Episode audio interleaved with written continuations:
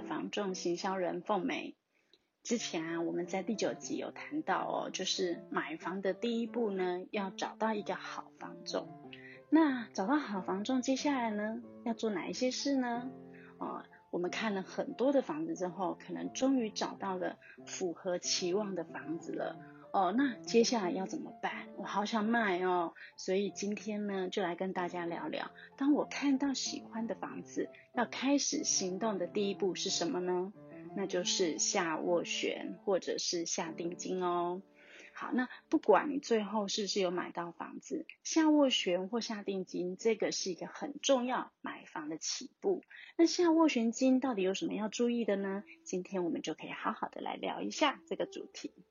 好，刚刚有说了，看上了喜欢的房子了，这时候房仲人员可能就会跟你说，诶，喜欢就要下斡旋金啊，我们可以去跟屋主谈价格，展现我们买方的诚意，我就有这个筹码可以去跟屋主议价。好、所以因为议价两个字，所以其实有一些业者他会把这份斡旋金称作为议价保证金。好、然后也有人会说是邀约金，哦，就是买卖的邀约的意思的那种邀约金哦。好，那所以其实它的意思都是斡旋金的概念啊、那房仲呢，他因为这份斡旋呢，去跟屋主商讨价格之后呢，如果屋主同意要卖的话，这份斡旋金呢，它就会转为定金了哦。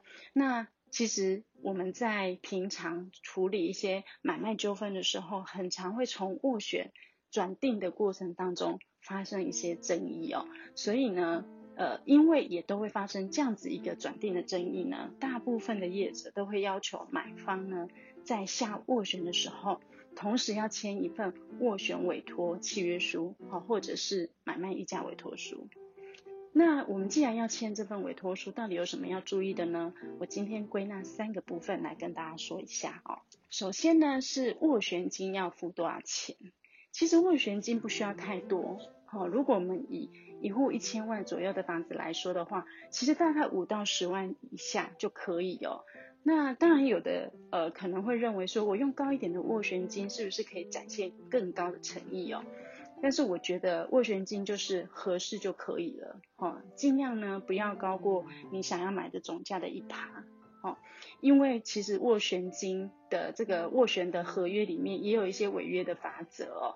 如果你有什么样的突发的状况，买方突然有必要要违约的时候，其实这个斡旋，万一屋主已经同意要卖的话，它转为定金是可能会被没收的哦。好，所以呢，支付这笔斡旋金的时候呢，呃，刚刚有提到斡旋金哦要下多少，可能就要先思考一下。第二个部分呢，是我在支付这个斡旋金的时候所签的这个委托书里面呢，一定要在上面写清楚你想要委托斡旋的这个期间有多长。哦，也就是说，你授权房仲去用这个斡旋金跟屋主谈，可以谈几天？哦，你要很明确，通常呢大概是三天到一个星期左右。如果呢，这个委托的期间过了，而屋主也没有同意要卖，那这份斡旋的委托书就会失效了，房仲呢，他就会归还这笔斡旋金。但是如果屋主同意要卖了，这份斡旋就会变成定金的一部分哦。这时候呢，他就会适用民法上有关于定金的相关规定了。好，那其实呃，斡旋呢，我们买方可能要一个概念，就是说，不是所有的斡旋金哦，房仲都一定要收下来，而且去帮你议价。为什么？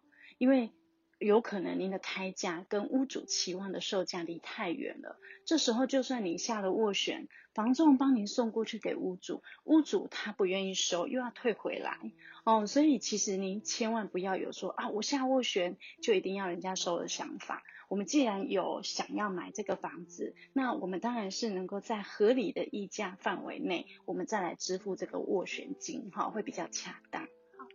那再来呢，第二个部分就是要注意违约的条款。我刚刚有说，你这个斡旋金，如果你呃有违约的问题，有可能是会被没收的哦。这是呃买方的部分哦。那因为呢，这个斡旋金呢，它其实有一种保证金的一个性质哦。哦，所以刚刚说过。谈价谈不成，退回来当然不会有什么问题。但是价格一旦谈成了，有一方反悔了，当然就会有违约的问题啦。那既然呢有违约，那这时候这个呃保证金要如何处理呢？斡旋金要如何处理？哦，不是，这时候买卖成交了，它应该要叫做定金了哦。那违约有两种状况，一种就是买方违约。也就是向斡旋人违约，另外一种就是卖方，好，我收了斡旋转定金了，但呢，我突然不想要买卖了，好，那这个时候呢，哦，就是屋主的一个违约了哦。好，那如果是买方呢，他突然不想买了，那当然这笔定金刚刚有说过，他就适用民法上的一个规定，就会被没收。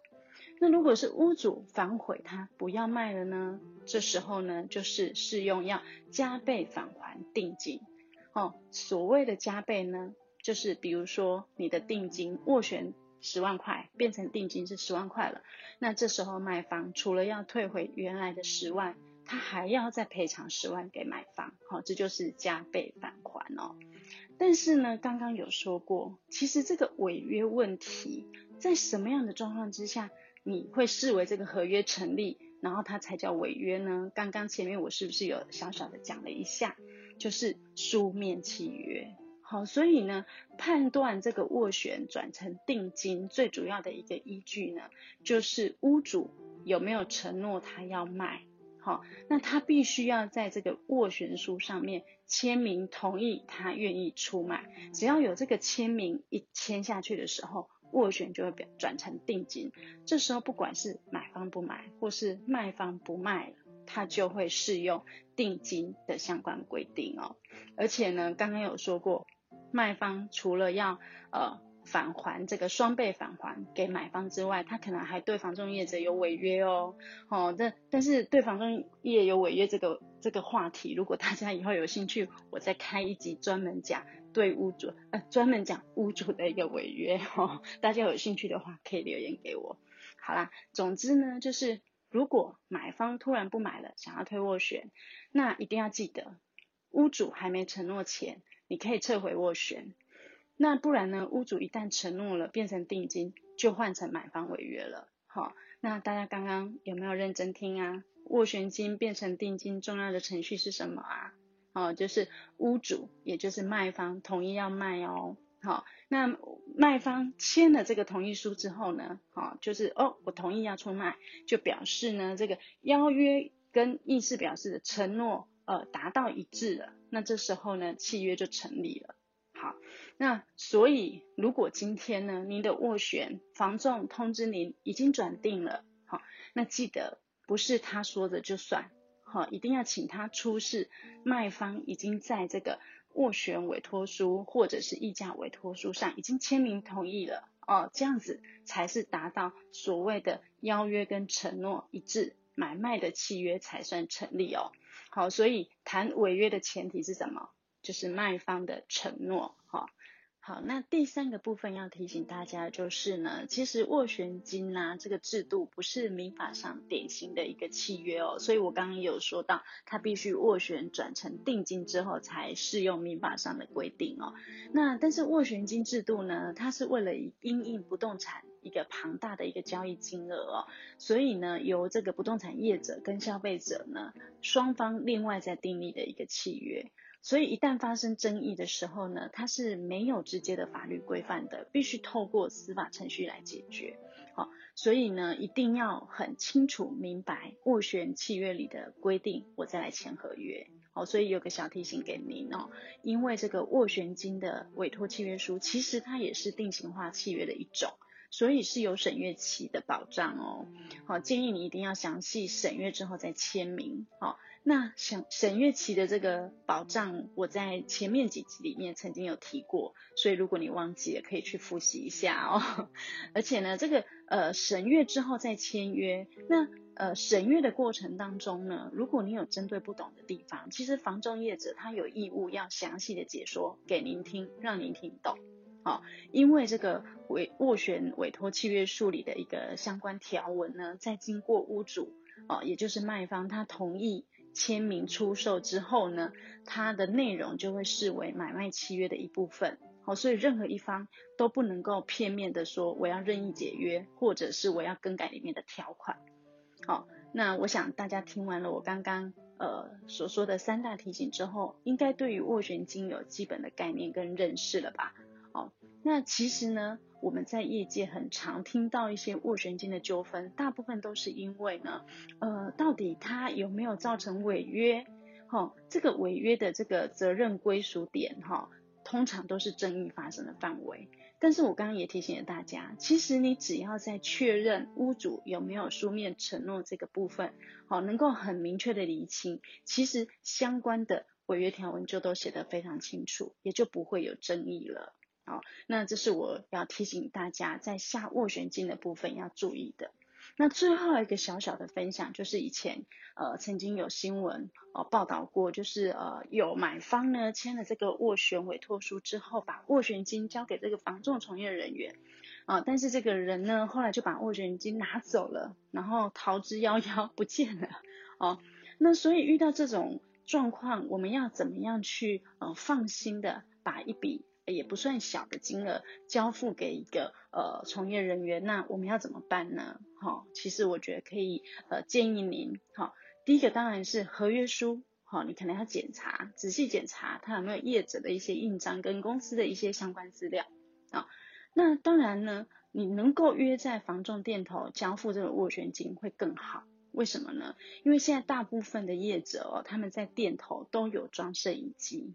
好，所以其实可以看得到您有付出这笔斡旋金，而且店里头呢，应该也会有其他的人可以证明这笔斡旋金的一个流向哦，所以相对来讲，是不是也比较安全呢？